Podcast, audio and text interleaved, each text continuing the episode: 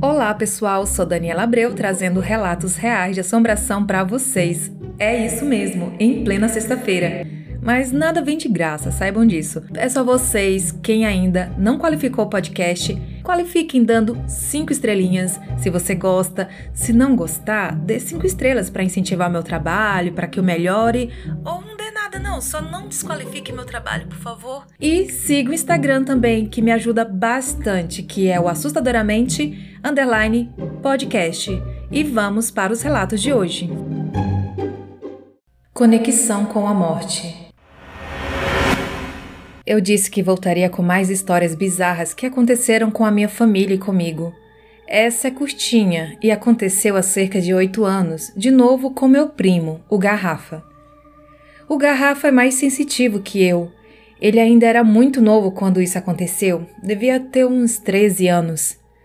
Nessa época, ele vivia passando a noite na casa da minha falecida avó. Ele e suas duas irmãs, volta e meia, dormiam por lá, mas desta vez foi apenas ele.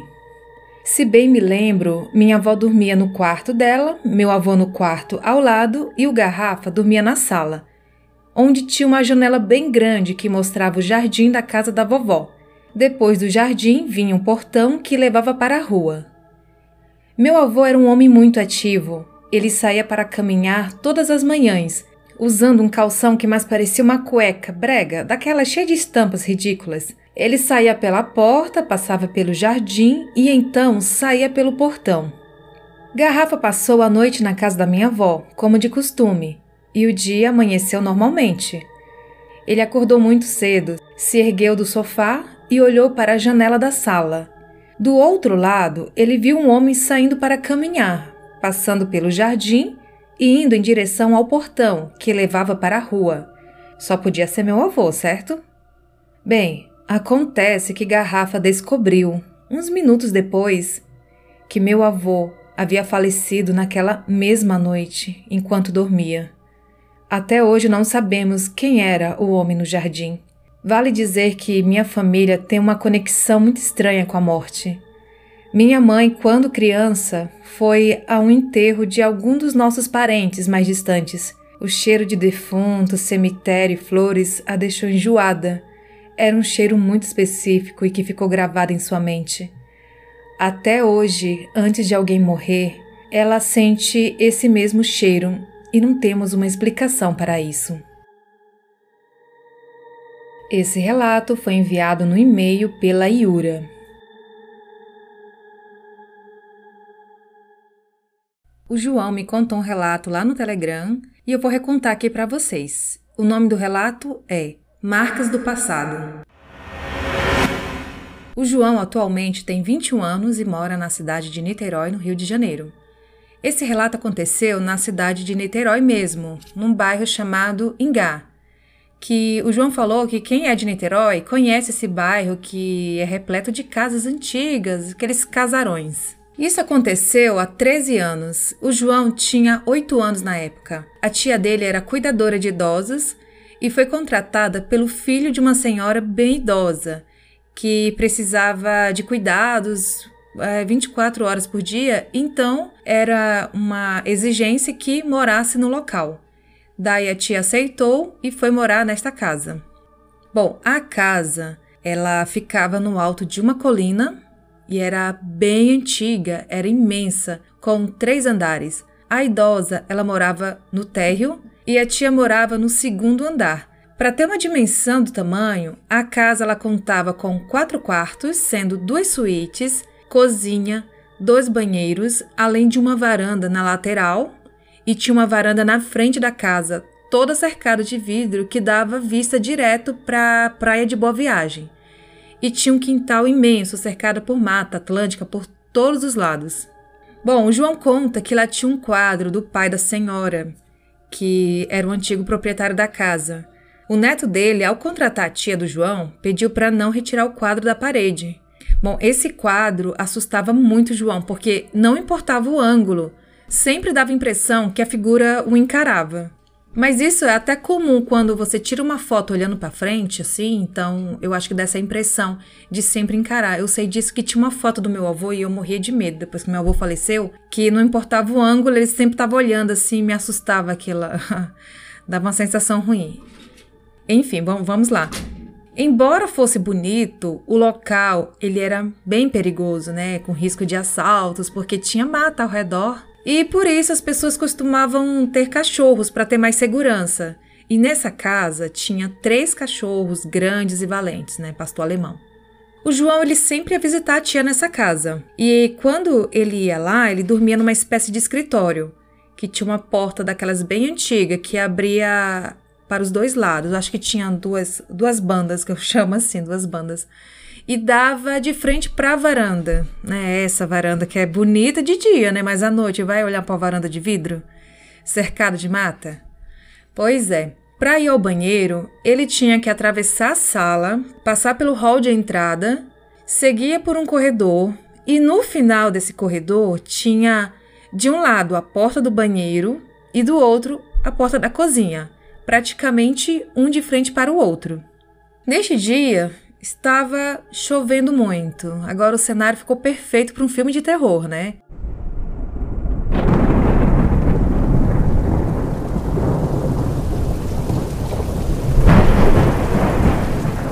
O João acordou por volta das 3h40 da manhã. E ele conta que não era comum ele acordar durante a madrugada para ir ao banheiro, mas nesse dia ele precisou ir até lá. Então, ele fazer o quê? Ele teve que passar por essa via crucis toda, né? Daí ele se levantou, passou pela sala, já sentiu aquele arrepio por conta de uma sensação de ser observado. Observado por quem? Adivinha? Pelo quadro, né? Que estava lá de olho nele. Que eles tinham acompanhando ele, então ele já ficou com aquela coluna já gelada. E ele seguiu andando, seguiu pelo corredor. Neste momento que o João estava me contando, ele já deu aquela pausa e falou que se arrepiou todo só de lembrar, porque é uma coisa que marcou bastante, né? Foi uma coisa muito, muito real, muito, muito aterrorizante para ele. Então ele conta até hoje, apesar de ter passado muito tempo. Então ele revive aquela sensação ruim. Bom, continuando aqui, ele seguiu pelo corredor, entrou no banheiro, né? Fez o xixi e ao sair ele deu de cara com a porta da cozinha. E a cozinha era cheia de, de janelas de vidro. E ele deu uma rápida olhada e viu várias pessoas de fora olhando pela janela para dentro da casa. Aí ele deu aquela piscada, né, para limpar a vista, limpou os olhos assim com a mão para ter certeza de que não era imaginação. E as pessoas sumiram, né? Daí ele imaginou, não, foi, foi uma, uma visão, foi uma impressão que eu tive. Daí ele foi para a cozinha, né, para ter certeza de que não era nada. Eu faria isso. Eu quando eu não fico na dúvida, eu se eu tenho um, uma dúvida, eu vou lá de madrugada, pode ser, eu abro a janela, acendo a luz, vou, vou olhar, porque se eu não verificar, né, eu vou ficar com aquilo na cabeça e vai me atormentar. Então, prefiro ir lá checar que está tudo bem. Então, João foi lá e para ter certeza de que não era nada, mas ele avistou vultos pelo quintal, gente. Ah, meu Deus do céu. Aí ele correu para a cama, mas antes ele olhou pela janela da varanda e mais uma vez ele viu aquelas pessoas, vultos, né, eram pessoas negras, ele deu para ver que eram pessoas negras. Bom, vale informar que em tempos antigos os moradores desses casarões escravizavam pessoas. E provavelmente o João presenciou a aparição dos espíritos dessas pessoas que foram escravizadas. No dia seguinte ele acordou e não sabia distinguir se aquilo tinha sido um sonho ou, ou não, e ele decidiu não comentar nada. Só alguns meses depois, né, que ele comentou sobre isso com os pais, e os pais falaram que também presenciaram algo parecido nessa casa. Ou seja, gente, não foi uma coincidência, não foi um sonho. Ali outras pessoas viram aquilo acontecendo, né? Então, de fato, era um local assombrado. Mesmo assim, com esse histórico, João e sua família sempre ia nesse local passear, porque era um lugar bonito, né, perto da praia.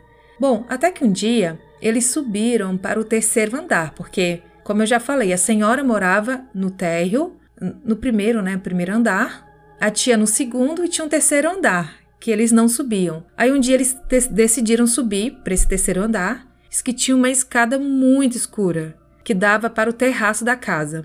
E esse terraço era gradeado, estava cheio de entulho. Tinha cordas grossas e correntes jogadas no chão. Aí o João perguntou aos tios que moravam lá sobre esses objetos e eles falaram que eles já estavam na casa quando se mudaram para lá.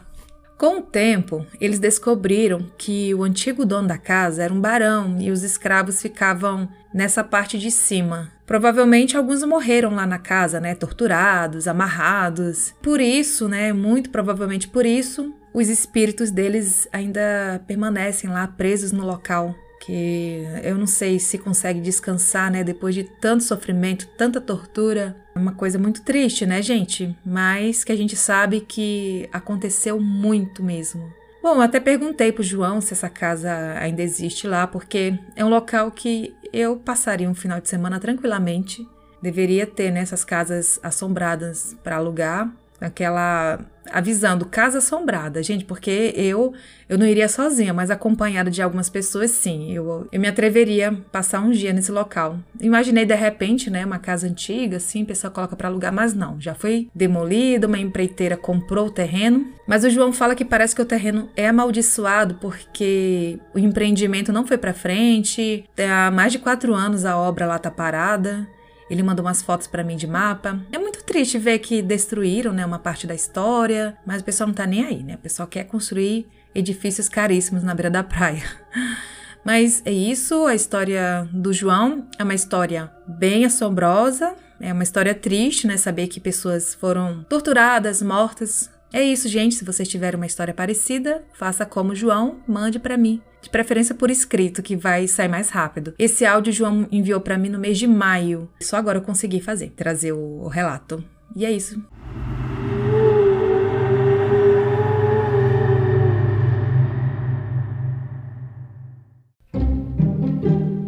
E estes foram os relatos de hoje. Ajude o podcast a alcançar a meta no site do Apoia-se. Você pode contribuir a partir de R$ reais mensais e desta forma ajuda a manter o fluxo de histórias contadas aqui no podcast. E envie seu relato para o e-mail assustadoramente@outlook.com.